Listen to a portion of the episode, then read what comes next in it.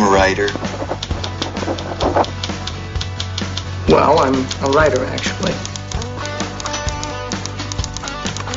I am a writer. Ghostwriter.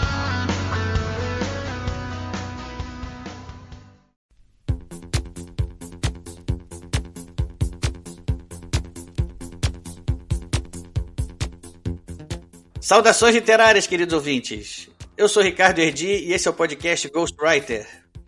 No episódio de hoje, nós estamos trazendo aqui o professor Jairo José da Silva. Ele é professor de matemática, de filosofia, já tem vários livros escritos e a gente está trazendo ele aqui para bater um papo sobre essa carreira literária dele. Professor Jairo, seja bem-vindo. Obrigado pelo convite, Renan. É um prazer estar aqui conversando com você e, a sua turma aí. Então a gente vai agora ali ler os e-mails do episódio passado e daqui a pouquinho eu volto aqui com o professor. Até já.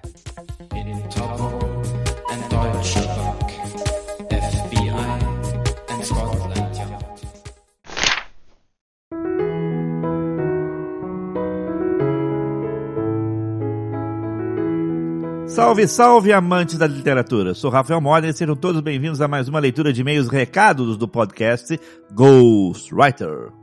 Ao meu lado, como é costumeiro ou costumais, Ricardo Erdi. Estamos na área aqui.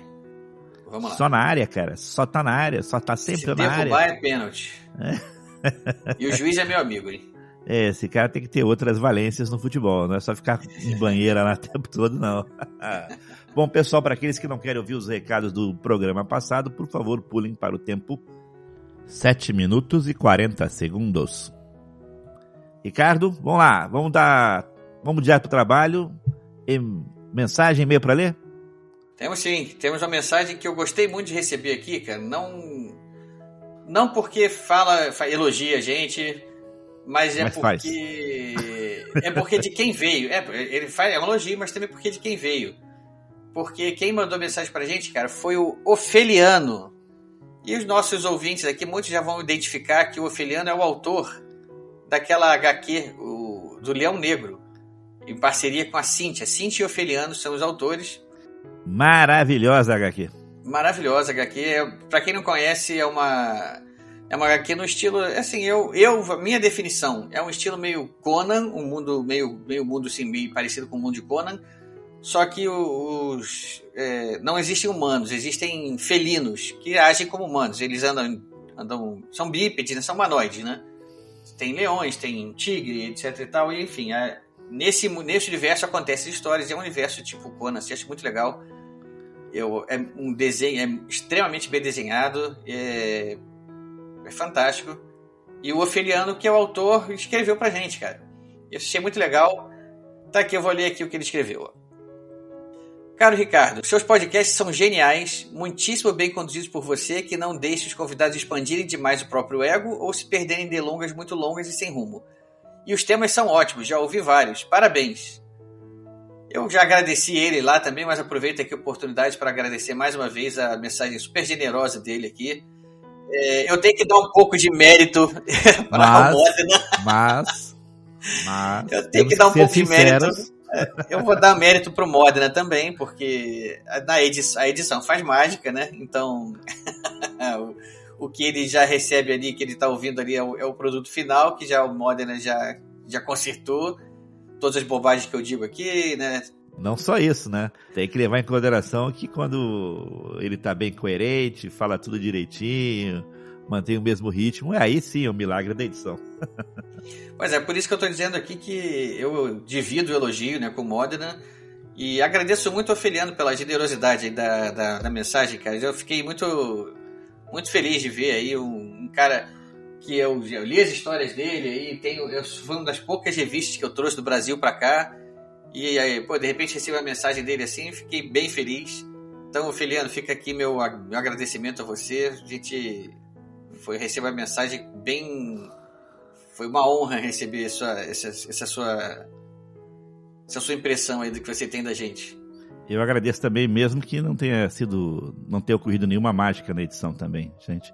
A gente já vive junto esse projeto e qualquer é, elogio ao Ricardo eu considero também um elogio para mim. Como eu disse, a, a mágica da edição às vezes conserta né, as bobagens que são ditas aqui fora do ar. Deixa isso pra lá, vamos, vamos em frente. Cara. Vamos em frente, vamos em frente. Ricardo, vamos lá. Faz aí o nosso comunicado do nosso parceiro. Nosso parceiro comercial aqui, nosso patrocinador, eu, é a agência de viagens Carpe Diem. Você lembra o que significa Carpe Diem, não é, Mônica? É, Carpe Diem Adventures and Tour. Tours and Adventures. Tours and Adventures. É, Carpe Diem você sabe o que significa, né? É, É, aproveite seize o dia, aproveite o momento. Seize the day. Seize the day. Aproveite o dia, aproveite o momento. É uma agência de turismo. Você que está planejando a sua viagem, sua escapada, suas, suas férias. A agência ela vende passagem de qualquer lugar do mundo para qualquer lugar do mundo com preços excelentes. Pode entrar lá e para quem quiser também a agência pode planejar toda a sua viagem. Tipo, ah, eu quero viajar para algum lugar, mas eu não quero eu não quero ter trabalho de reservar hotel, reservar carro. Eu quero me dar tudo de mão beijada aqui. Também a agência também faz isso. Quem tiver nesse, nessa situação é só consultar lá os preços e tenho certeza que vocês vão ser muito felizes. E vão poder aproveitar o dia né, quando vocês estiverem viajando. Qual o endereço? Qual o endereço do site? O endereço é www.tourscarpediem.com. Vamos deixar também no post o endereço direitinho, tá? Para facilitar. Isso aí, então, pessoal, como eu falei, quem estiver planejando uma viagem aí, se você quiser só a passagem para o seu destino, ou se você quiser tudo planejado de mão beijada para você, a Carpe oferece todos esses serviços. É só consultar lá eles. Bom, pessoal, só para ser rapidinho, né? A gente não vai demorar muito aqui. Os nossos endereços para quem quiser mandar um e-mail é primeiro o programa gw@gmail.com, programa gw@gmail.com, o nosso Twitter o arroba programa gw, arroba programa gw. No Facebook você nos encontra no facebook.com/barra programa gw, facebook.com/barra programa gw e no Telegram, Ricardo. É o t.me barra programa GW. Então é isso aí, pessoal. Tá terminando aqui mais uma leitura de e-mails e recados e até a próxima, ok? Um grande abraço para todos. Abraço para vocês e eu volto aqui daqui a pouco com o Jairo.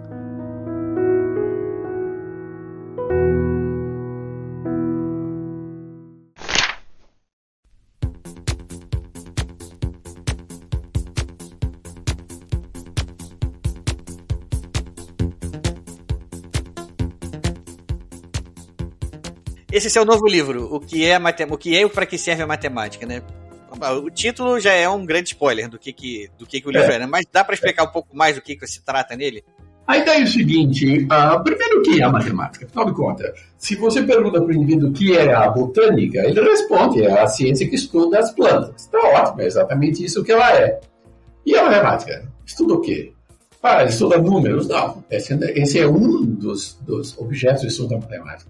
Ela estuda o espaço, a estrutura do espaço, sim, mas isso é uma das coisas. E o que o espaço tem a ver com números? É? Parece que, ela, que é uma ciência que não tem um objeto muito bem definido. Parece que, em princípio, ela pode estudar qualquer coisa. A verdade é essa: a matemática não estuda coisas, ela estuda a forma das coisas.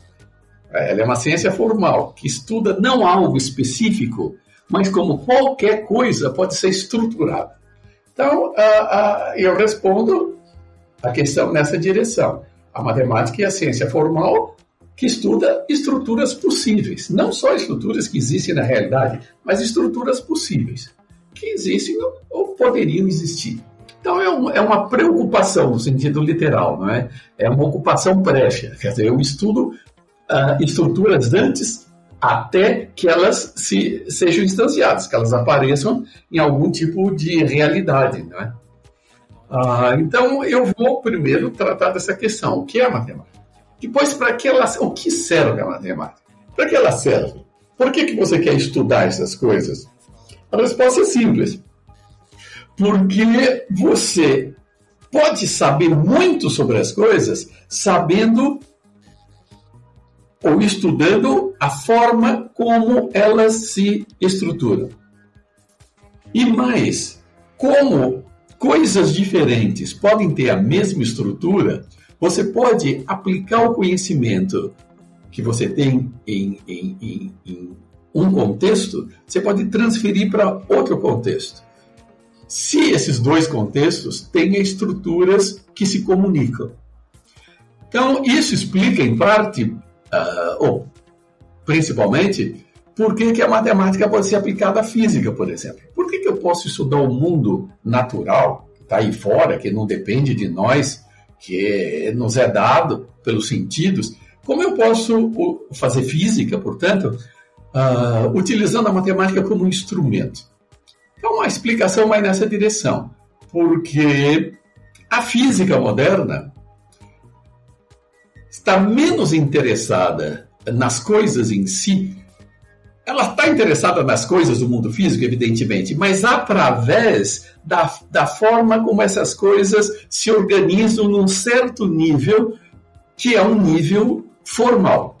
Então, a física estuda o mundo real através de certos aspectos formais do mundo. Ora, como a matemática é a teoria das formas, né, das estruturas possíveis, então eu posso usar a matemática ah, para estudar as formas, as estruturas da realidade física.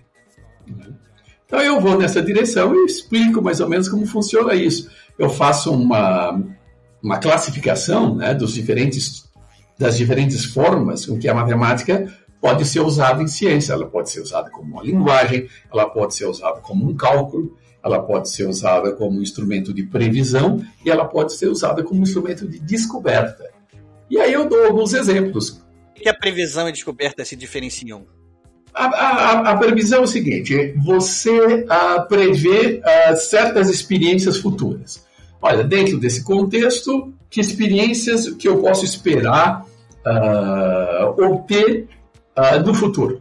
Né? Então, por exemplo, eu posso usar a matemática para eu, eu, se eu sei, por exemplo, a lei de dilatação dos corpos com a temperatura, se você disser, olha, eu vou aquecer esse fio até a temperatura tal, que comprimento ele vai ter nessa oportunidade. Então eu uso a fórmula matemática e te digo que, que uh, comprimento ele vai ter no futuro. Essa é uma previsão. A previsão se dá dentro de um contexto já determinado. Certo, é? entendi, entendi. As coisas já estão bem determinadas. O que, que é a descoberta? Quer dizer, o aspecto heurístico. É quando a matemática é usada para revelar aspectos desconhecidos da realidade. Por exemplo, Uh, eu dou alguns, algumas, alguns exemplos clássicos. A descoberta do neutrino. Como foi possível descobrir o neutrino? Só usando matemática. Como é possível isso? Como é possível, só usando matemática, descobrir o neutrino? É? Que era uma coisa que você não sabia se existia ou não. Na verdade, o que foi feito é, usando a matemática, a partir de certos a, a, a certos aspectos formais da experiência, eu posso concluir a possibilidade de que alguma coisa com certas propriedades formais exista. Né? Aí eu vou procurar se existe ou não. Né? E eu dou outros exemplos: a descoberta, por exemplo, de ondas eletromagnéticas, a descoberta de antimatéria e, e o uso uh, de, que é uma coisa mais contemporânea, né, mais presente, é o uso de certas teorias matemáticas, como a teoria de grupos, em teoria de partículas elementares. Né? Você pode, usando propriedades de grupo, descobrir que certas partículas deveriam, naquele, se aquele contexto é um bom contexto, elas deveriam existir.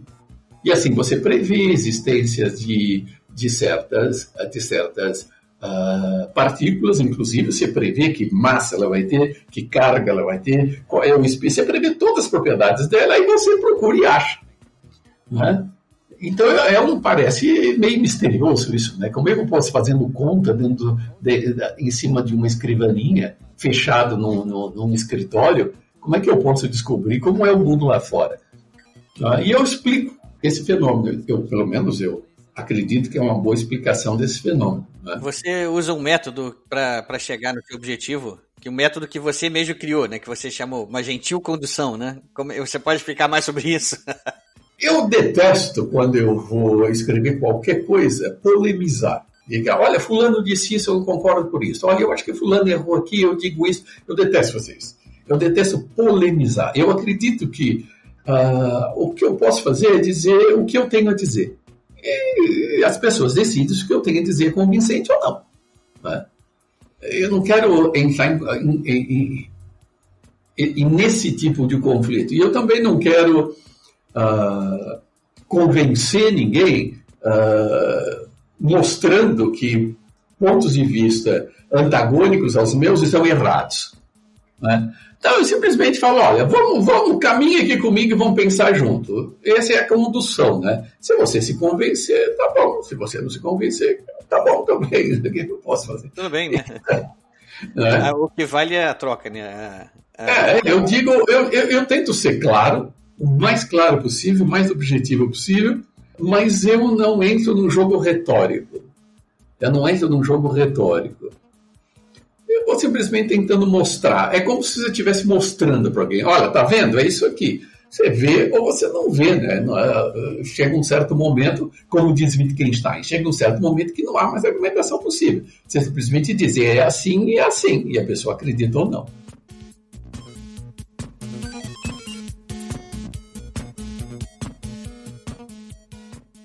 País que bater baixo.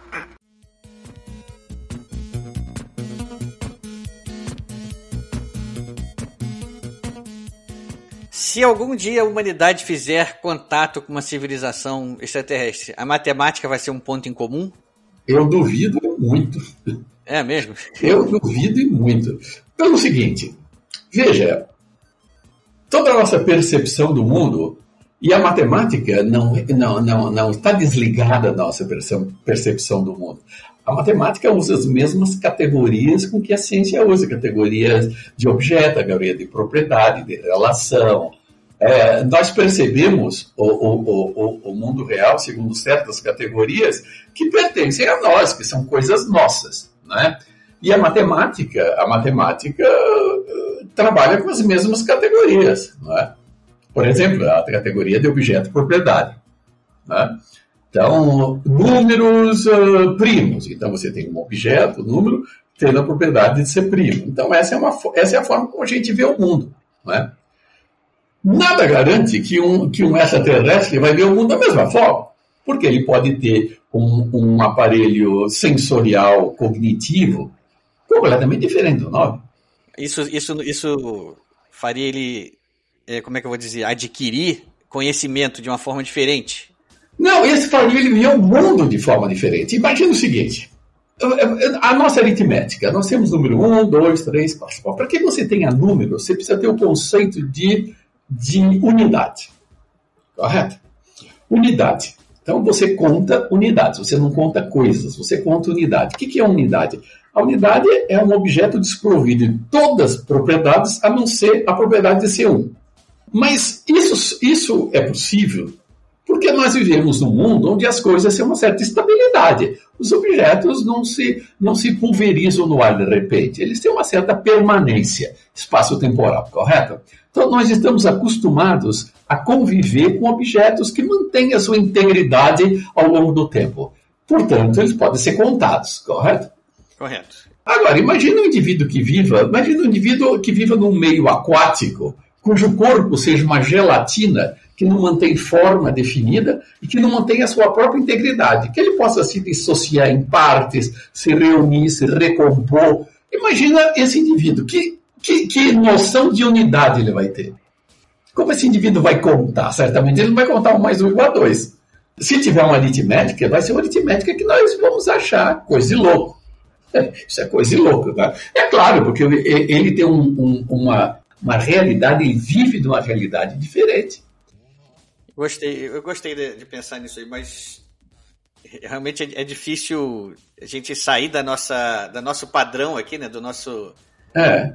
É difícil fazer essa, esse exercício. É uma abstração, né? Claro, deixa, deixa de ser uma abstração, mas.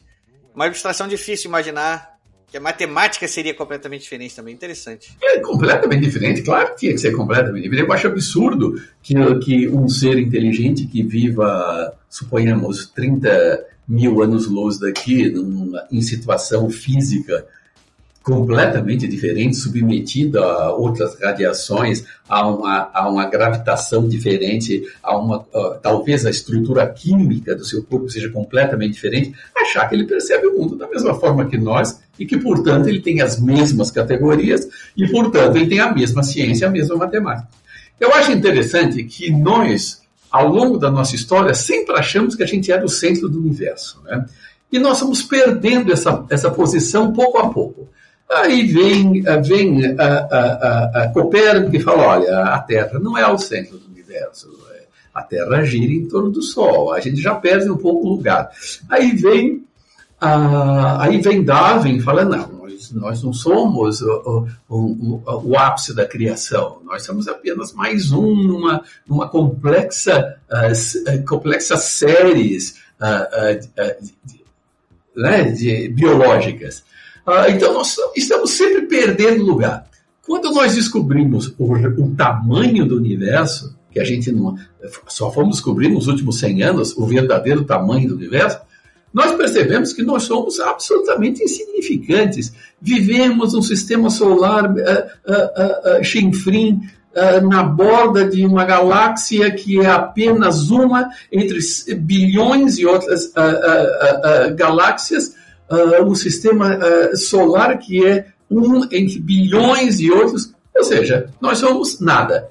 Mas ainda nós preservamos a ilusão de que nós temos a linguagem para compreender o universo. Eu acho que essa é a última ilusão que nós vamos perder.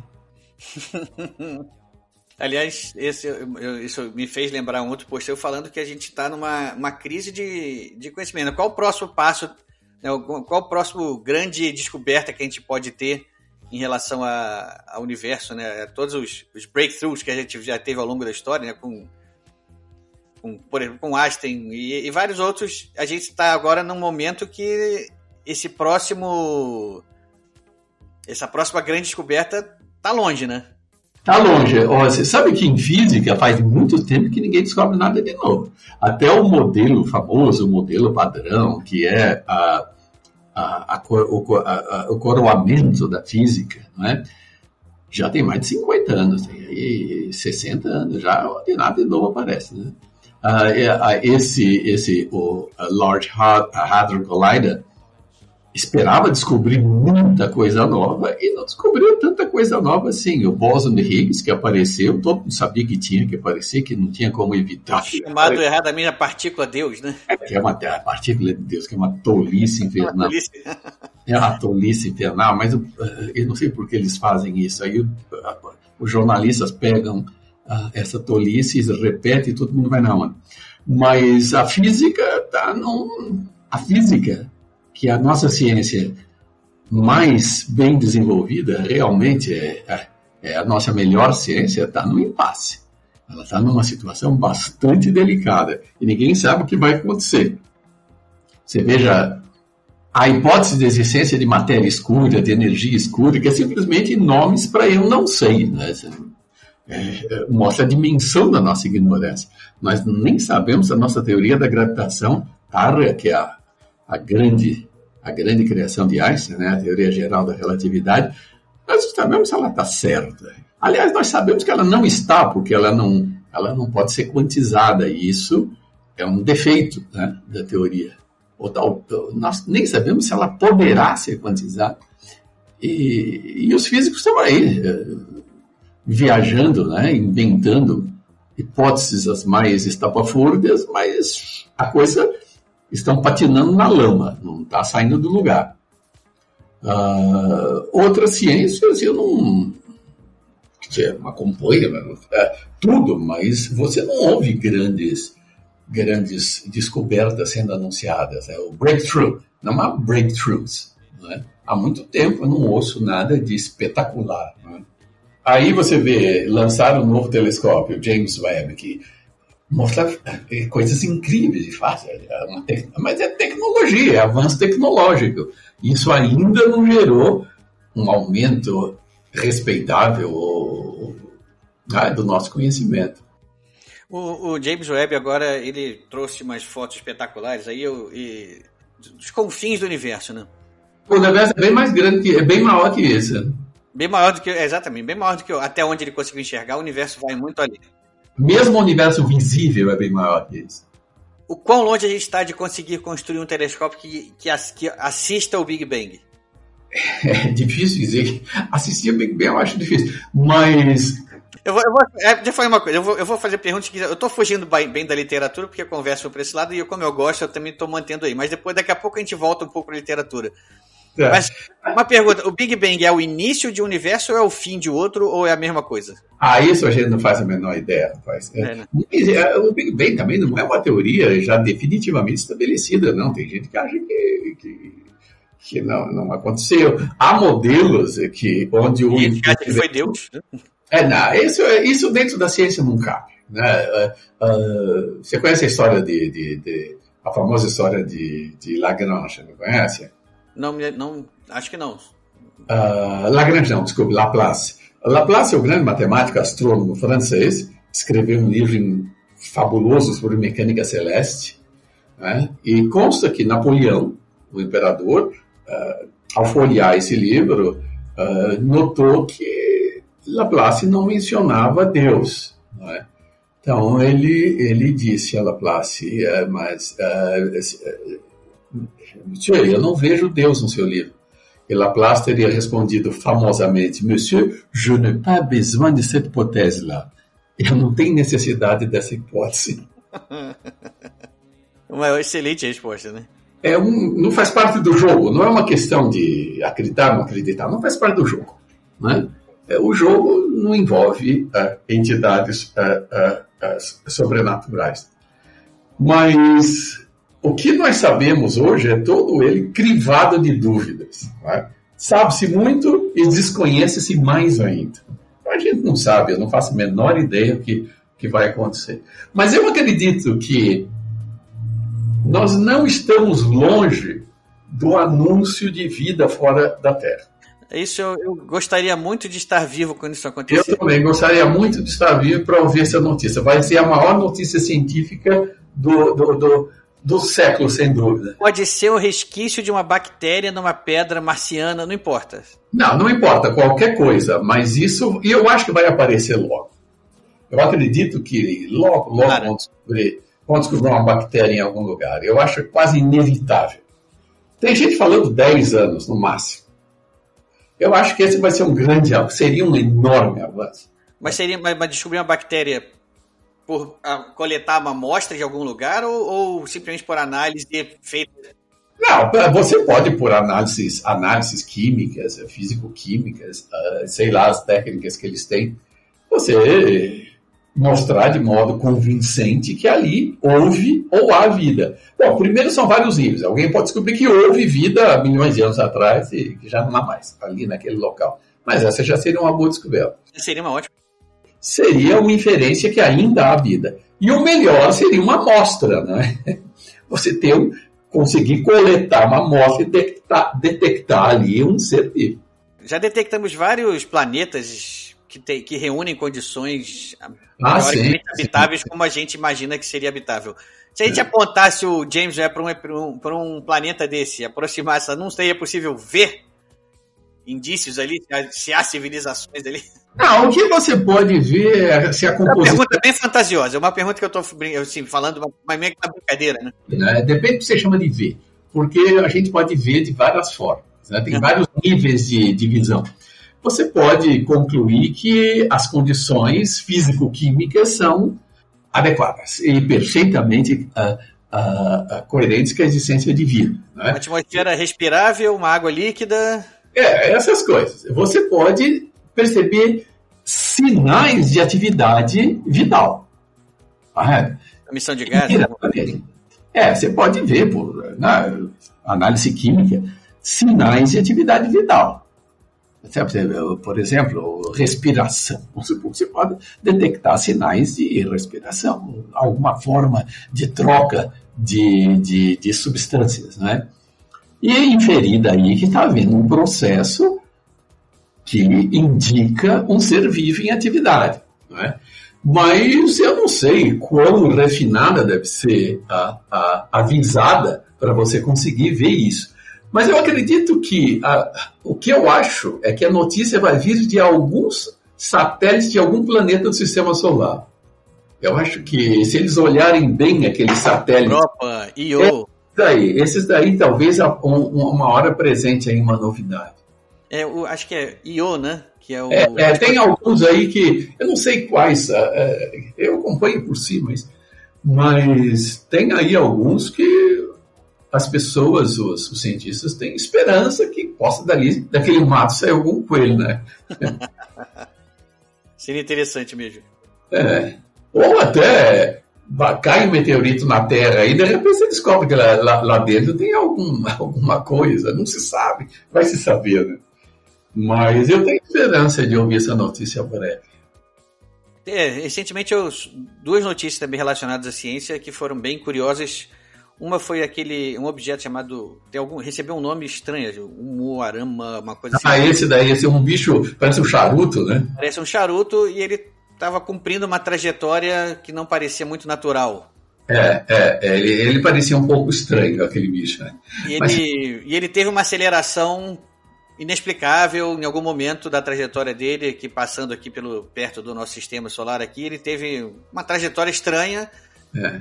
Teve gente que decretou que aquilo não podia ser natural. É, não era, não era uma movimentação natural ali.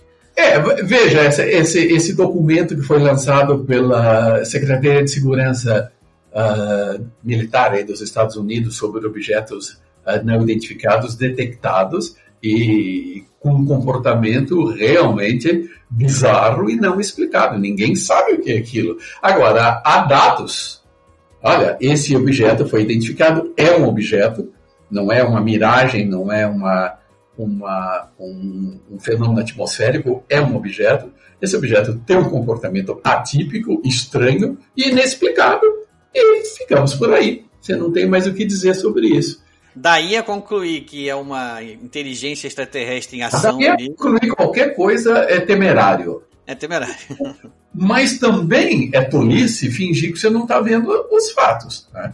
Eu também se... tolice não se deslumbrar com isso, né? Porque isso é uma coisa é, tão. São fatos. Quer dizer, há uh, uh, pilotos sérios, bem treinados, em perfeito domínio do seu juízo, né? E que viram coisas, mediram coisas, detectaram coisas, essas coisas foram bem medidas, né? E, algumas, e as conclusões não têm explicação. O que você faz com isso? Você deixa quieto na gaveta e espera aparecer mais evidências e aí você procura uma explicação, né? a melhor que você conseguir achar, provavelmente mais que uma. E aí, algum dia, você espera que você tenha uma solução.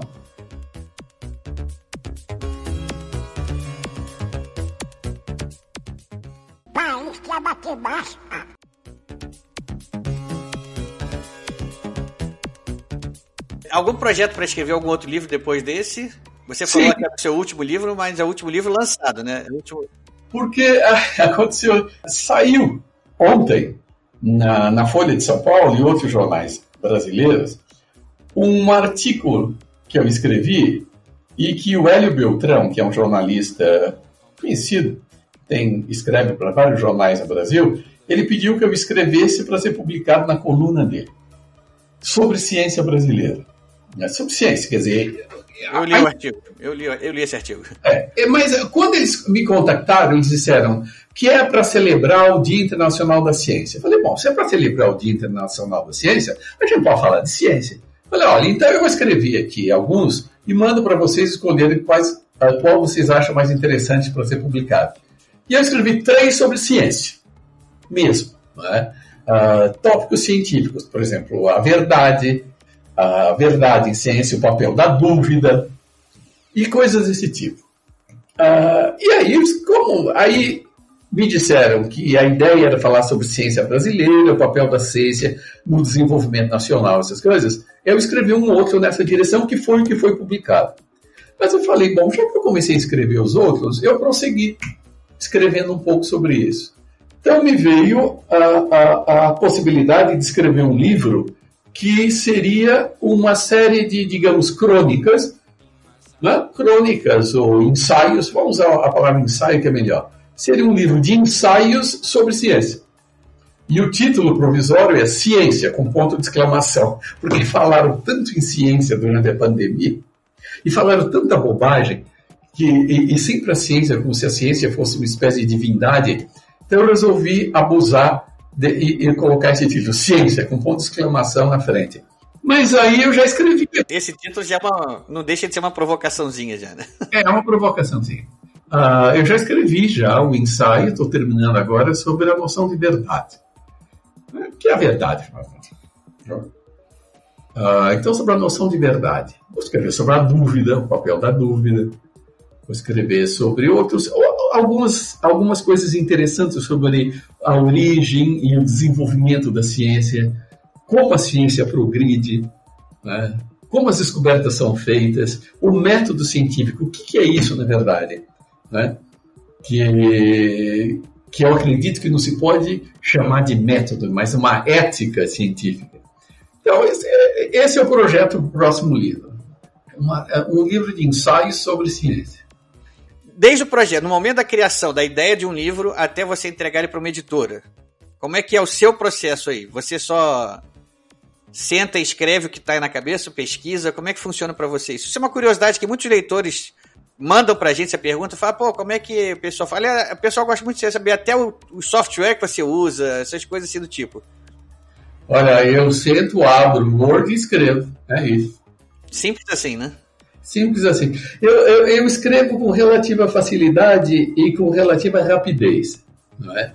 Uh, eu escrevo rápido, então eu consigo sentar e numa tarde encher páginas e páginas e páginas. E eu corrijo bastante, mas eu nunca uh, uh, jogo fora tudo que eu escrevi. Eu sempre, sempre a primeira escrita fica frequentemente bastante corrigida, cortada, alterada, porque eu faço várias releituras.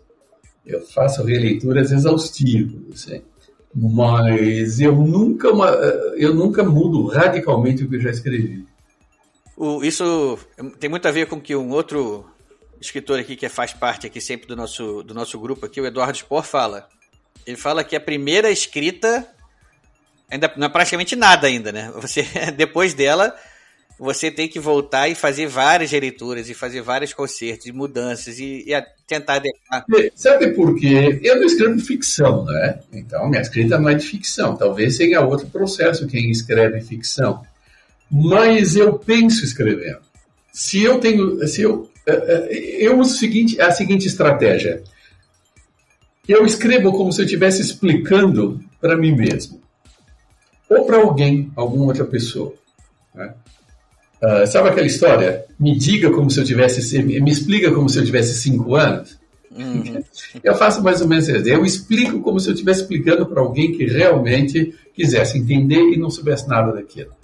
E ao explicar, eu esclareço minhas ideias. E então, quando eu escrevo, eu estou me esclarecendo e, e, e portanto, aquilo não é desprezado. Não é? Aquilo não é desprezado. É o início ali de um. De uma é um processo de pensamento. É um processo de pensamento. Para mim, escrever é pensar. E eu só penso bem escrevendo. Isso me lembrou também de outro post que você escreveu. Qual? Sobre a pessoa, da gente endeusar objeto livro, de. Ah, não, eu acho isso ridículo. Pessoas que ficam. Você vê que eu não tenho biblioteca aqui de fundo. É verdade, né? O pessoal aqui, eu tô, eu tô conversando com o Jairo, mas estou vendo ele aqui no nosso vídeo não tem a biblioteca de fundo. Não, eu não tenho a biblioteca, aqui do meu lado tem, aqui eu estou no escritório, tem um enorme estante. Na, na, na, a minha sala de jantar foi transformada em biblioteca. Tá, eu tenho biblioteca, mas eu, acho que o fetichismo. Não mostrar, né? Não é para mostrar. E o fetichismo do livro, como se o livro fosse um oráculo, uma fonte permanente de verdade, todo livro tem que ser tratado com o máximo de respeito. Veja, eu acho que tudo isso é uma tolice. Tem livro que é uma porcaria, mas tem livro que é ruim mesmo, né? que eu nem eu não boto a mão, vou ler que é porcaria, por quê? Não tem motivo. Uh, e eu gosto. Eu, quando leio um livro, eu não sou desses que estraga o livro. Eu gosto de deixar o livro bonitinho. Então, esse respeito pelo objeto físico do livro eu tenho. Eu gosto de livros bonitos, eu gosto de livros de arte, E esses livros eu preservo. Você cheira o livro também? Isso é uma coisa que todo mundo. Eu o odor do livro novo. Eu tenho um, um, um pouco de fetichismo do objeto livro, mas eu não tenho esse respeito uh, religioso pelo livro como um oráculo de verdade. Porque tem muito livro ruim, meu Deus do céu. Não é porque o Mein Kampf está bem encadernado que é um livro que mereça estar na estante. Na verdade, eu tenho o Mein Kampf, sabia? Mas só no tablet só no, no, Kindle, porque eu acho que ele não tem dignidade para tá ser um objeto físico. Mas é importante que você saiba o que está escrito ali, não é? É importante. É, é um livro faz importante. Parte história, faz parte. Faz parte, mas eu tenho livro pelo qual eu tenho desprezo, e tem muitos livros pelos quais eu tenho absoluto desprezo. Então, essa, esse fetichismo do livro e, e esse aceno, esse aceno de virtude intelectual Olha, eu leio, eu leio muitos livros, então veja, eu sou uma pessoa inteligente, culta, sofisticada. Muito frequentemente isso é falso. As pessoas é, leem e não entendem. Muita gente lê e não entende. Lê e não digere, lê e não, e não processa, lê e não absorve. E muita gente quantifica, né? Ah, eu vou ler esse ano, eu vou ler 100 livros. É, é. Agora, ler por distração. Eu, eu acho até um bom objetivo, mas é um objetivo que não, não diz nada, né? É, não diz nada, não diz absolutamente nada. Você pode ter lido um livro só o ano todo, um livro muito bem lido, muito bem digerido, que gerou uh, uh, intuições novas em você, que fez você mudar a forma de você ver certas coisas, uh, de apreciar certas coisas. Você se tornou uma pessoa melhor lendo aquilo. É muito mais efetivo que ler 50, 100 livros por passatempo e para figuração. Não é? A leitura eu não gosto desse fetichismo da leitura e do livro. Ah, o livro, ah, que maravilha, olha que, que lindo, olha um livro, olha como eu amo livros, ah, eu adoro ler. Ah. Inclusive, você chegou a falar uma coisa aqui, quando a gente conversou aqui com outro autor também, Gustavo Maltache, é diplomata, ele falou que ele, ele abandona muitos livros. Ah, sim. É. E eu, e eu falei para ele que isso é um defeito que eu tenho, que eu não consigo abandonar o livro. E eu, eu queria poder abandonar livros, mas eu fico com aquela. Não, peraí, alguma coisa vai acontecer, alguma, esse livro tem que se justificar de alguma maneira. Porque a maioria dos livros que eu leio, que eu tenho, são ou, me foram recomendados, ou, ou, ou, eu me interessei por algum motivo, então eu falo, não, o, o motivo do interesse, o motivo da recomendação vai estar indo aqui para frente em algum momento ou que seja um livro de ficção, eu estou envolvido com a história, por pior que ela seja ali, eu acho que vale a pena. Não, se você está envolvido com história num livro de ficção, vale a pena continuar, você está envolvido. Mas se aquela história está se arrastando, ela já não diz mais nada, ah, você está achando a coisa chata, você, você que, que você ganha insistindo em ler isso? Eu, eu reconheço um defeito meu, de, de não abandonar livros e eu, poder, me de, poder me dedicar ao próximo, que talvez seja melhor. Enquanto isso, eu estou perdendo tempo com livros que eu. Você está perdendo o tempo com uma coisa, você podia dedicar a coisa melhor. Eu tenho, eu tenho que melhorar nisso. É um exercício que eu tenho que fazer mais, de, de saber abandonar. Eu aprendi, eu aprendi isso com a minha mãe. A minha mãe lia por prazer. Minha mãe não tinha habilidades intelectuais, ela lia por prazer. E eu via minha mãe lendo, daqui a pouco ela, ela pegava e virava cinco páginas passando sem ler, falava assim, ah, isso aqui tá. Eu estava fazendo uma descrição longa demais, não me interessa. Ela pulava aquelas páginas todas. Imagina então, ela lendo Tolkien. Ela, ela, ela, a minha mãe gostou, por exemplo, eu lembro que o livro predileto da minha mãe era uh, o. Ah, meu Deus, como chama? Depois fizeram. O Vento Levou. É. Acho que a minha mãe lia esse livro umas dez vezes. Ela sabia o livro de cor. E, então era esse tipo de literatura que ela gostava de ler. É? E ela gostava também de ler contos de mistério e de, e de crimes. Ela, ela lia, é, é, não Acta Christie, eu lembro que ela lia uma revista chamada X9, onde tinha só contos de mistério e de assassinatos. Minha mãe devia ser uma, uma serial killer uh, uh, porque ela adorava ler crimes e, e assassinatos. Mas ela lia por prazer e, e, e, ela nunca se constrangeu e abandonar um livro que não estivesse dando prazer. Eu acho uma boa, eu acho uma boa atitude essa. Isso foi mais um reforço para eu me convencer de que livros merecem ser abandonados também. Ah, alguns merecem, merecem. E outra coisa, eu também não. Se um livro. Não, não, não, não. Se eu não vejo utilidade futura para ele, eu dou. E eu moro na frente de uma a, a, biblioteca pública. Ah, interessante. É só atravessar a rua. Aí eu pego os livros e vou lá e falo: vocês querem livro? Querem? Então, eu vou lá.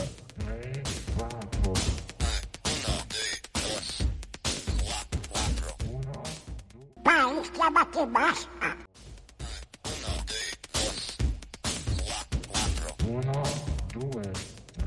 Bom, mudando um pouco o rumo da prosa aqui também de novo. Você como leitor, você a gente já falou um pouco da sua parte aí, da sua faceta como escritor, agora eu quero saber de você como leitor.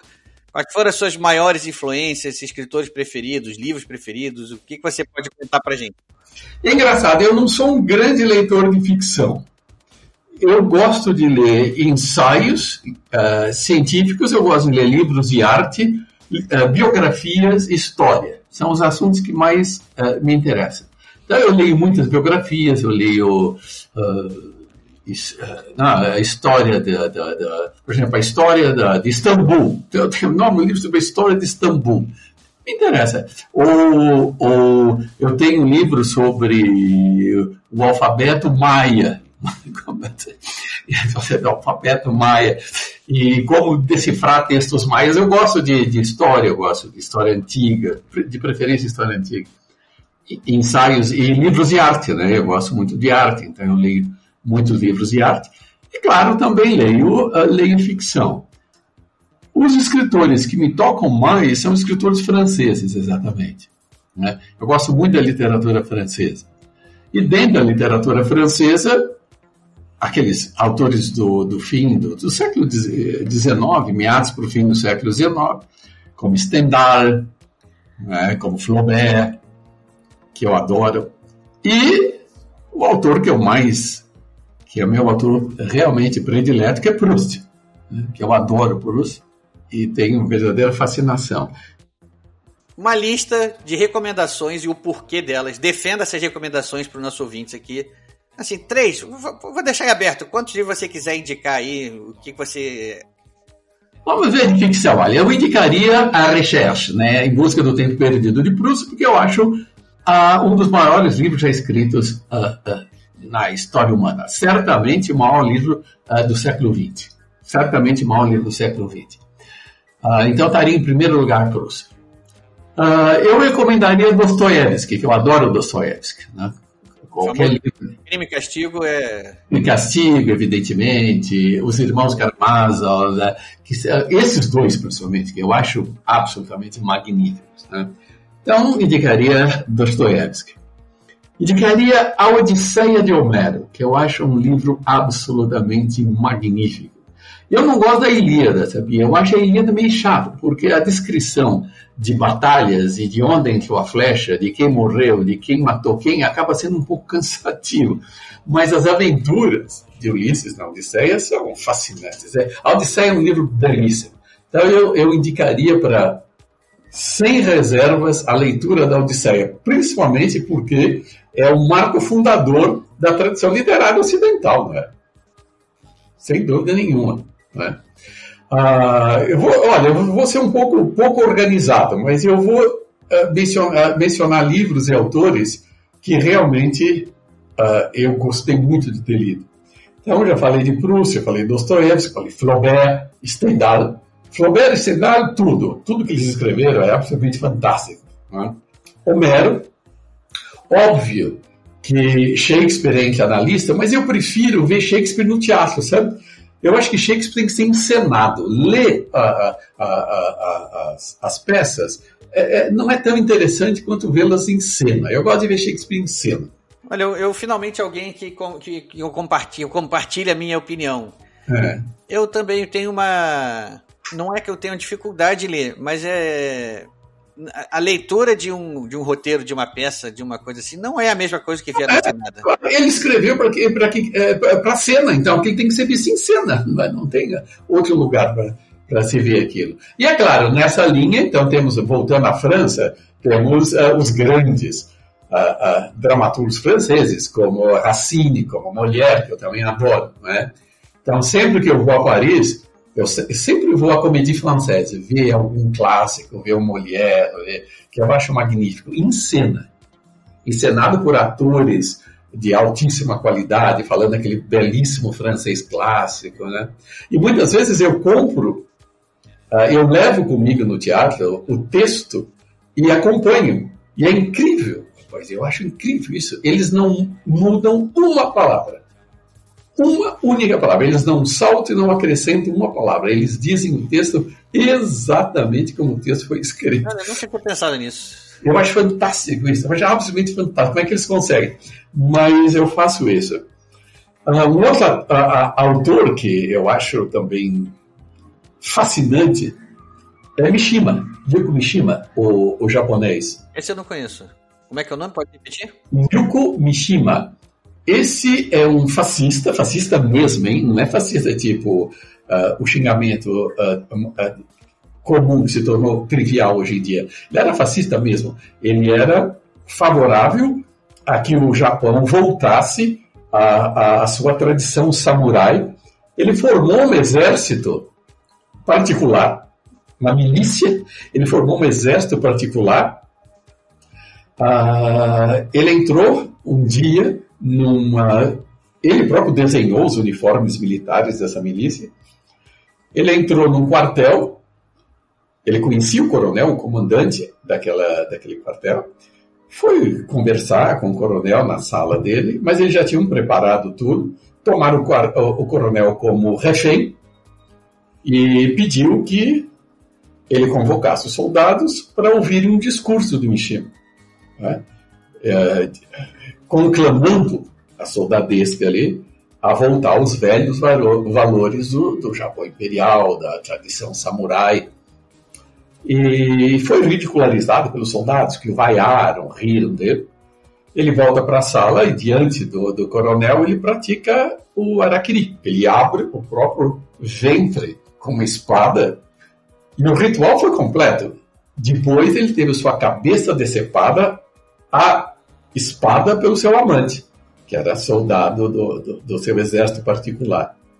Então era um indivíduo realmente, realmente uh, digamos, mentalmente não era muito, muito equilibrado. Mas os seus, os seus romances são obras de gênio. Obras de gênio. Eu comecei lendo um chamado Confissões de uma Máscara, que é, assim, a história de um, de um japonês, na época moderna, uh, que é homossexual e se esconde atrás de uma máscara. Mas, então, são confissões dessa máscara. Ele tem outras obras-primas também outras obras-primas, O Templo Dourado. É, olha, é um, é um escritor é, fascinante. E ele é fascinante pela literatura que ele faz e pela sua personalidade, né? Um indivíduo realmente, uma figura, uma figura estranhíssima, né? Eu vou invocar aqui o jargão do Mata e vou falar, vou comprar amanhã, já fiquei interessado. Tem um filme feito sobre ele, Mishima se chama o filme. Muito bom também. Eu não sei quem dirigiu esse filme. Eu sei que a música é do Philip Glass. Eu, inclusive, tenho a trilha sonora desse filme. É um belíssimo filme. E, e é fascinante. Ele escreveu um livro chamado. acho que o título é Sol e Aço. Ele era um indivíduo franzino ele resolveu mudar seu corpo, se transformar num, num, num ser potente, forte, musculoso. E, eles, e isso numa disciplina, disciplina férrea, disciplina militar de domínio do próprio corpo. E ele descreve nesse livro esse processo. É fascinante, é um autor fascinante. Claro que eu não tenho nenhuma comunhão com a ideologia desse indivíduo, mas como escritor, ele é realmente fascinante, como personalidade, uh, igualmente. Né? Aliás, estamos andando em terreno minado aqui, né? Porque hoje em dia as milícias virtuais aí ao ouvirem que é um escritor fascista e admirável já é o suficiente para acabar com a reputação de alguém. É, não, esse, e, e, a gente nem pode falar muito, porque evidentemente a gente desconhece Mishima, mas se eles descobrem, capaz eles querendo cancelar, tá? mandar queimar é, isso é perigoso. Ah, e dos, dos escritores mais modernos, olha, eu gosto muito do, do Lebec. Muito do Michel Lebec, adoro Michel Lebec. Principalmente o senso de humor dele. Aquele senso de humor mordaz, aquela, aquela falta de respeito politicamente correto. Eu gosto bastante. Tem um escritor francês que eu também tenho adoração por ele. Ele é vivo ainda, chamado Dominique Fernandez. Ele é membro da Academia Francesa. E nós, nós temos gostos parecidos, incrível. A gente. Ele tem um livro só sobre a, a, a música coral elisabetana, que eu acho fascinante. Ele tem livros, uh, um livro sobre Caravaggio, que eu acho uh, uma obra-prima. Eu acho que é o único livro dele, se não me engano, eu leio em francês, né? mas esse livro, a primeira vez que eu vi, eu vi em português. Se chama Na mãos, Nas Mãos do Anjo, ou Na Mão do Anjo, uma coisa assim. Que é uma espécie de, de biografia romanceada de Caravaggio, o pintor Caravaggio, que eu adoro, um dos meus pintores prediletos. Ele também ele escreve sobre, uh, uh, uh, sobre ele tem um livro sobre o último dos Medici, que é um, foi um indivíduo absolutamente decadente no século XVIII, acredito. Então ele escreve um livro sobre uh, uh, os últimos uh, dos médios. Ele tem um livro sobre, sobre um famoso cantor castrado em Nápoles, não é? se chama Purpurinos Mistérios em Nápoles, que, que eu adoro uh, o canto barroco. Então a gente tem gostos muito semelhantes. Então eu leio muito Dominique Fernandes, eu leio muito o que ele escreve. é? Inclusive, ele, ele, ele, eu cometi uma gafe que eu espero que não tenha se completado. Ele escreveu um livro chamado uh, Le Boucher de Sodoma, As Fogueiras de Sodoma onde ele, ele, ele, ele, ele conta a história da cultura homossexual no mundo, principalmente na literatura. É um livro extremamente erudito. E ele fala de, de escritores homossexuais uh, ao longo da história. E eu estou chegando no fim do livro e ele não menciona o brasileiro, Adolfo Caminha, que publicou um livro no fim do século XIX que eu considero revolucionário que ele conta a história de, de dois marinheiros amantes. Pior, um branco e um negro. Um ano depois da abolição da, da, da, do Império. Quer dizer, é um livro, digamos, historicamente relevante nessa história que ele está contando. Aí o que eu fiz? Eu escrevi um e-mail para a editora, endereçado a ele, dizendo que ele havia se esquecido do Adolfo Caminha. E mandei o, o, o e-mail. E continuei a ler o livro. Duas páginas depois ele fala do Adolfo Caminho. que legal. Aí eu falei, espero que ele não tenha lido meu e-mail, senão eu vou passar por idiota. Uma história interessante essa. É. O, ou seja, o, o, alcance do livro então, do Adolfo Caminho é, é, é esperadamente grande, então. Não, é um livro da história da literatura, digamos, a literatura não ortodoxa, né? sexualmente desviante, vou chamar assim. Né? Tudo bem. Ele não era, ele próprio, ele não era homossexual, mas ele escreve a história de um, um, um, um caso homossexual que um grumete negro e um, um marinheiro branco. Ah, imagina, você está falando de homossexualismo e de, e de relação entre, entre raças, né? entre raças, entre, entre negro, branco e negro, entre etnias, né? Uh, no fim do Império. Tabu total, né? É, no fim do século XIX no Brasil. É um escritor escrevendo em português no Brasil.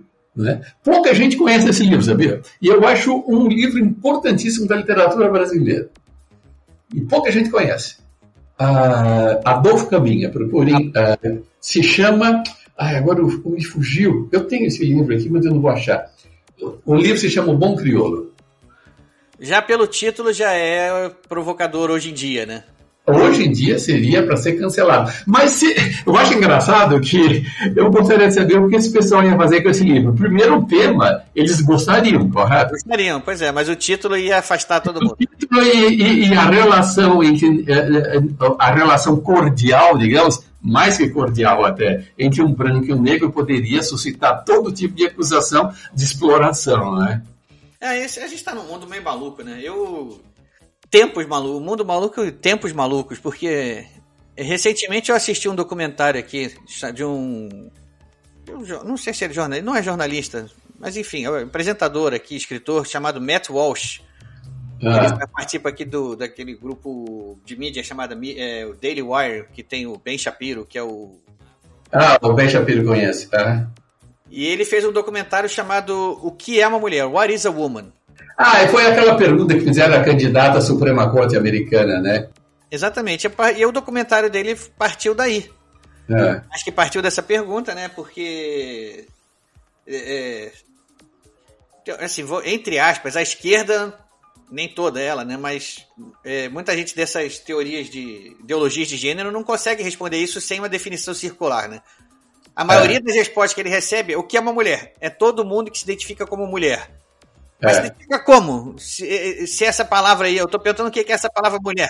Eu não tenho identificação, como é que você pode se identificar como aquilo que você não sabe como identificar? E, é um- e o- isso gerou um documentário inteiro. Ele vai na, em universidades, ele vai em, em, pessoas, em programas de televisão com, discutir com, teoricamente, pessoas que são especialistas em gênero.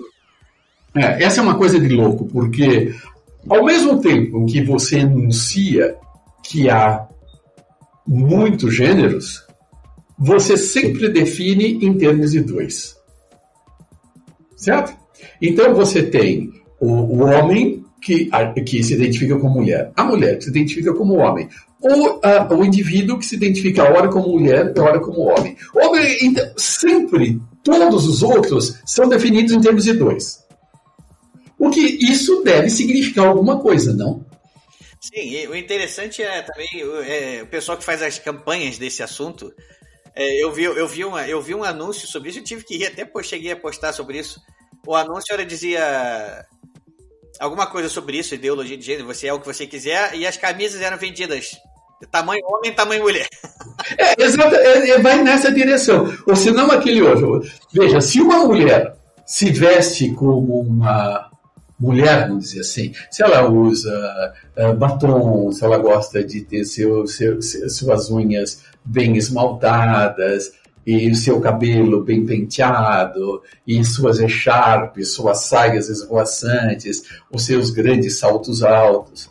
Isso é considerado como uma deferência aos padrões do patriarcado, correto? Correto. é. Correto. Agora, se um homem se identifica como mulher, qual a primeira coisa que ele faz? Um trans. É se vestir assim. Ele vai colocar, pega o Laerte, ele vai colocar uma bela saia, um, um bom sapatinho de mulher, um bom, eh, eh, uma boa echarpe, vai pintar suas unhas, Maquiagem. é. vai usar maquiagem. Então é é uma coisa um pouco esquizofrênica. Você critica um certo padrão, uma certa, uma certa construção como sendo indesejável, porque alija outras variantes possíveis, mas essas outras variantes sempre buscam, buscam nessa construção o modelo. Não tem como sair, não tem como evitar isso, né? Não, É paranoico, né? É uma coisa paranoica. É, não tem como. Eu acho que assim, uma, uma pergunta que faltou ele fazer no documentário, por- porque é nítido que todo documentário parte do princípio de que ele tá botando aquelas pessoas ali numa sinuca. Porque elas não têm como definir o que é uma mulher se elas não fizerem a concessão Ah. de que existem um homem e uma mulher que são diferentes biologicamente. Porque a grande ideologia de gênero diz que você é o que você quiser, é a construção social. A pergunta que me parece que faltou fazer foi o seguinte: Você acha que sexo, gênero, identificação é uma, é uma construção social? Tá bom. Por que ignorar a, bio- a biologia? Por que, você acha que a biologia não tem nada a ver com isso? Porque tem até uma mulher que fala que, ah, quando a, a criança nasce e ah, o médico vê a genitália, ele, ele designa que é um homem ou mulher, mas não, ele não tem como saber. Claro, ele acabou de olhar. Ele acabou de olhar a genitália ali e disse, ó, é um menino, é uma menina. Aí dizem, ah, isso é uma, ah, o sexo que você é designado ao nascer é uma, é uma arbitrariedade. Por que ignorar que tem um pintinho ali ou que, ou que é uma menina? Por que ignorar isso? Uma demência, percebe? É uma demência. Porque eles aprenderam que qualquer determinação biológica é restritiva de, de, de, de- da- das alucinações ideológicas. Percebe? Então, as alucinações ideológicas, elas não podem ser ah, ah, ah, limitadas por determinantes biológicos. Isso é inaceitável. Né? Agora, uma coisa interessante que assim, toda vez que ele faz essa pergunta, ele vai até numa universidade e ele entrevista lá um, um homem lá que é o responsável por estudos da mulher, uma coisa assim, mas é um homem que se identifica com mulher, né? Obviamente. Então ele acha que ele é uma mulher que estaria, ele acha que ele pode falar tal do lugar de fala. E ele começa a se irritar, a se ficar ofendido com as perguntas. Você vê que o, o, o entrevistador não está nem um pouco ofensivo. Ele está fazendo perguntas naturais que seriam feitos naquela conversa. E aí o. É, é, é, ele chega e dá um ultimato pro cara: olha, se você não, não se explicar agora, essa entrevista vai acabar aqui agora, sim, já querendo acabar a entrevista. Ele, não faz essa pergunta que eu queria. Por que ignorar ali o marcador biológico, né, o, uhum. a genitália? Por que ignorar? Porque você pode fazer todo o seu malabarismo dialético aí para tentar dizer o que você está querendo dizer, negar o óbvio, mas você não diz por que, que a biologia é insignificante para isso. Por que, que você acha isso? Não, não passa por essa pergunta. Uhum. Aí isso me frustrou um pouco na, na no, no, documentário. Não, é, essa gente é muito medíocre, essa é a verdade. Veja, eles tomam algo que é trivial, é um fato trivial. Que fato é esse? Que os homens e mulheres recebem diferentes papéis ao longo da história, correto?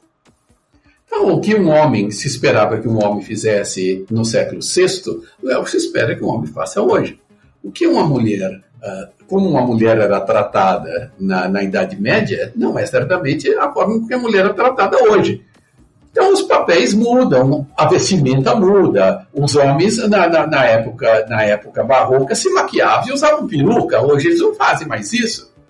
Então essas coisas mudam. Isso é um fato. Não é? Então eles usam esse fato, que é óbvio, que os, os, os gêneros, os papéis sociais mudam e extrapolam. Não, se mudam, uh, se são assim, é porque é uma imposição do patriarcado, uma dominância, então você tem uh, quase a obrigação de se insurgir contra eles e declarar não. Os papéis mudam, mas mudam ao longo da história, no fluxo natural da história. É? De uma certa forma, o gênero é tão imposto quanto o sexo. O sexo é imposto pela biologia e o gênero é imposto pela dinâmica social. Ponto final. Nós não temos muita escolha nisso. Eu até peguei, anotei aqui, tô com o seu livro aqui, ó, o Filosofia da Matemática. Eu até anotei, anotei aqui uma frase, uma pergunta, na verdade, que é. que ele até faz essa pergunta no documentário. É que é o seguinte, ó. Abre aspas aqui para o professor Jairo. Definições podem envolver o termo ou objeto definido de algum modo, entre parênteses, ou seja, a circularidade é uma definição, é inócua. Porque cai naquela que ele perguntar para todo mundo o que é uma mulher. É todo mundo que se identifica como mulher. É, é. Ele, depois de meia hora conversando com esse professor lá na universidade, professor especialista em, em uhum. gênero, ele, o, tanto ele caía nisso toda hora e ele tentava tentava imprensar o cara para o cara tentar dar uma definição diferente disso, e o cara sempre se esquivando, até que ele fala: Você consegue definir o que é uma mulher sem usar a palavra mulher? E aí o cara trava. O cara fica. É uma pergunta interessante. E aí não consegue sair disso. Não, claro que ele não consegue. Eu vou dizer por que ele não consegue. Ele não consegue porque a resposta que ele deveria dar, a resposta honesta, é: é mulher qualquer coisa que, se, que eu chamo de mulher. Só veja, aí a palavra não entrou duas vezes. Uma vez ela entrou como referindo-se a alguém, uhum. outra vez entrou entre aspas como palavra. Então, é mulher tudo aquilo para o qual eu, por livre e espontânea vontade, chamo de mulher.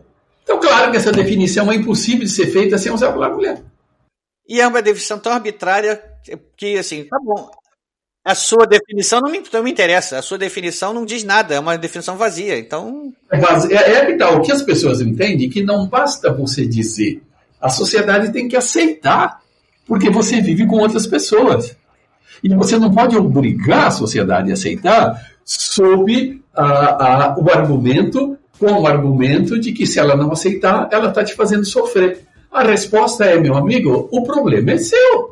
Se você está sofrendo assim, você tem que se cuidar e tentar não sofrer. Agora, você não pode querer que a sociedade embarque numa ilusão para não te fazer sofrer.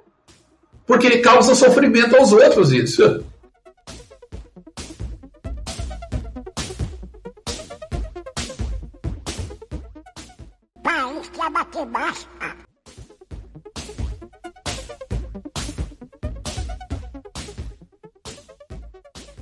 Vamos partir para nossa reta final aqui. São perguntas que eu faço para todo entrevistado nosso, já para a gente se despedir. O que, que você está lendo no momento? E se você pudesse fazer uma indicação de leitura para os nossos ouvintes, assim, Qual seria? Você já fez durante a nossa conversa aí, já indicou algumas, né? Eu tenho vergonha de dizer o que eu estou lendo nesse momento, porque eu estou lendo acho que 15 livros ao mesmo tempo. Normal. Isso, é, eu, eu também, eu também fico assim. E uns eu, eu, eu, eu, deixei há três meses e não voltei, eu não sei se vou voltar ou não. Outros eu estou lendo agora. Veja, eu estou relendo algumas passagens dos ensaios de, de Montaigne. É, mas assim, não ao, ao Léo, vou abrindo e lendo alguns ensaios de Montaigne. Mesmo porque, como eu decidi escrever um livro de ensaios, nada melhor do que ler o melhor quem inventou o, o, o, o gênero, correto? Lógico, é. Então, eu estou relendo alguns ensaios de Montaigne. Eu estou relendo um livro que eu ganhei de presente de um amigo, de, de Bruegel, da família Bruegel, o grande pintor, a grande pintor do, da, da, da pós-renascença eh, de Flandres, né? daquele lado do mundo. O que mais eu estou lendo? Eu estou lendo uma, uma história da civilização suméria, como eu gosto de história. Olha, interessante esse. É um livro da, uma, sobre a história da civilização suméria. Eu estou lendo o, o, pequeno ensaio do Stefan Zweig sobre Montaigne. Como eu resolvi ler alguns ensaios de Montaigne, eu estou lendo esse ensaio de Zweig sobre Montaigne. Uh, eu estou na metade de um, de, um, de um livro de filosofia da mecânica quântica, são dois volumes, eu terminei o primeiro volume, Estou esperando para começar a ler o segundo volume. Qual, que livro é esse? Ah, eu não vou me lembrar agora. Está no meu, tá no meu, tá no Kindle. Eu não me lembro o, o, o título mais. É um livro escrito por um americano, um cientista americano. Eu gosto muito dessa literatura também. Como eu chamei no início de literatura de divulgação científica, eu gosto. Não é, não é exatamente isso, às vezes, a definição, mas é. Mas eu gosto muito desse tipo. É, a literatura científica, né? Ah, eu, eu gosto... gosto de literatura científica. Ah, que mais que eu estou lendo? Ah, eu estou lendo. Ah, é muito interessante. Tem um francês, um historiador da cultura francesa, que também o nome dele vai me fugir agora. Ele escreveu uma série de livros, um dedicado a cada cor. Tem um dedicado ao azul, ao vermelho, ao amarelo, ao negro. Então eu tenho todos eles. Eu estava lendo o azul, o negro e o azul dele. Esqueci o nome desse homem. Eu, ah, eu, falando isso, eu, eu, acho que eu já ouvi falar sobre isso. É, um, um livro se chama, é o nome, se chama negro, se chama azul, se chama vermelho, amarelo. Então, é muito interessante, é uma história, digamos, cultural das cores, né? Eu gosto muito de arte, eu gosto de pintura. Então, o que, o que eu lembro, eu disse, são, é, tem mais que isso, mas são alguns. Eu tenho o último livro do Lebec que eu comprei em Paris, agora no começo do ano, olhando para mim da mesa. Eu quero começar a lê-lo, mas como ele é um livro maior do Lebec, é um livro de umas 400, 500 páginas, eu falei, eu, eu tenho que, eu não posso introduzi-lo, porque vai me dar mais uh, trabalho né, de manter todas essas bolas no ar. Sabe como você, juggling, você começa a jogar as bolas? Gostei da, gostei da, da comparação ainda. É, então, é, então, isso que eu estou lendo agora, mas, mais ou menos, assim. E eu também tenho que ler por obrigação também, né? Por exemplo, uma, uma inclusive amiga minha, finlandesa, escreveu um livro, publicou para uma universidade, acho que Cambridge. E aí, ah, uma revista canadense pediu que eu fizesse a resenha do livro. Então, inclusive, eu estava agora, um pouco antes de falar com você, eu estava escrevendo para o editor da revista, fazendo correções. Aí eu tenho que ler, são 400 e tantas páginas, e escrever a resenha. Tem um, um, uma, uma, uma publicação internacional chamada Mathematical Reviews, que faz resenha de tudo que se publica em matemática no mundo. E ela tem milhares de resenhistas espalhados pelo mundo. Eu sou um deles. Então, de vez em quando, me chega uh, um texto para fazer resenha. Então, eu tenho que ler. Então, eu, sou, eu, tenho que ler por obrigação também, não leio só porque o que eu quero. Então, eu, ah, então uh, aí a, a, a, o CNPq me manda uh, projetos para eu ler para dar parecer. Aí eu sou obrigado a ler as várias páginas do projeto indivíduo. Então é leitura, digamos, de trabalho, né? Mas é leitura também. Ah, de leituras, rapaz, é, é, o que eu tô, me vem agora à cabeça é isso. Tem mais coisa aí que eu vou lendo. Da... Eu leio de uma maneira muito pouco uh, rigorosa. Às vezes eu meto a mão num livro, leio uma coisa, paro um mundo, pego outro. Eu sou, eu sou uh, caótico nas leituras. assim. Como você já fez algumas recomendações de livro no meio, na nossa conversa, eu vou então. Já que a gente tocou nesse assunto aí desse documentário aí que eu falei, e surgiu esse tema aí de ideologia de gênero, tem algum livro que você indicaria, então, sobre esse assunto? Alguma coisa que a pessoa você acha que vale a pena ler sobre esse tema? Olha, talvez aqui ninguém me, me pediu para fazer isso, mas eu vou fazer. Eu sei que vários, vários professores, acadêmicos brasileiros, uh, sabe Antônio Risério, que é um, um, intelectual baiano que teve um problema aí na Folha, que, que ele foi massacrado mesmo sendo de esquerda, ele foi massacrado por ter escrito alguma coisa que o pessoal lá não gostou. Ele está coordenando, junto com vários outros uh, professores, uh, eu não fui convidado, mas vários, vários outros foram. Aí, alguns são meus amigos no Facebook, inclusive.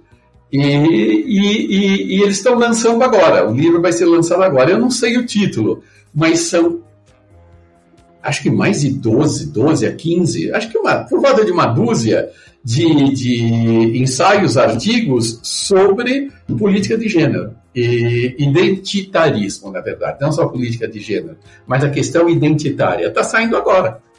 É, tem que procurar. Mas se acho que se você buscar por Antônio Risério, você encontra referência ao livro fácil. Eu acho que esse, eu não li ainda, evidentemente, mas eu acho que é uma boa é uma boa indicação, porque é uma produção de, de, de professores, intelectuais, ou alguns mais, outros menos, mas todos atuam nessa área né, de, de... Bom, eu posso suspeitar o que você escreveria, já baseado no que você acabou de falar aqui agora. Talvez seja por isso que você não tenha sido convidado. É, não, não, não, eu, não, eu não me qualifico, mas... mas, mas parece o livro pode ter, parece que será interessante. Eu tenho curiosidade. Eu li um pouco de dois autores, um autor e um autor, que também está no meu tablet. E como eu sou confuso, muitas vezes não guardo o nome né, né, nem o título. Mas trata exatamente de, de da, da, política dessa, desse, desse pós-modernismo. O que é o pós-modernismo, na verdade? É, isso aí é o tema é o tema que, que engloba todas essas discussões atuais aí, né? É, é. É um tema complicado, né? Professor, eu queria agradecer aqui a sua participação aqui, a conversa. Como eu falei, eu queria conversar vários assuntos, né? Mas a gente tem que se manter um pouco preso aqui ao, ao tema do nosso podcast, né? Que é o que faz o nosso ouvinte chegar até a gente. tá ótimo. Então. Bom, cara, foi um prazer. Eu gosto de conversar, gosto de bater papo e foi, foi, foi, foi prazeroso para mim. Não, pra mim também eu gostaria de fazer mais vezes esse, essas conversas assim. E, enfim, a casa tá aberta aqui, o microfone é seu. Se tiver algum tema, alguma outra coisa que você queira falar, quando o novo livro estiver saindo também, é só avisar a gente, pra gente também avisar aqui pros nossos ouvintes. Quando acabar a crise do papel, aí o livro, novo livro. Pode que o papel voltar. a gente, aí, aí ele sai. Eu sou Ricardo Erdi e esse é o podcast Ghostwriter Desligando.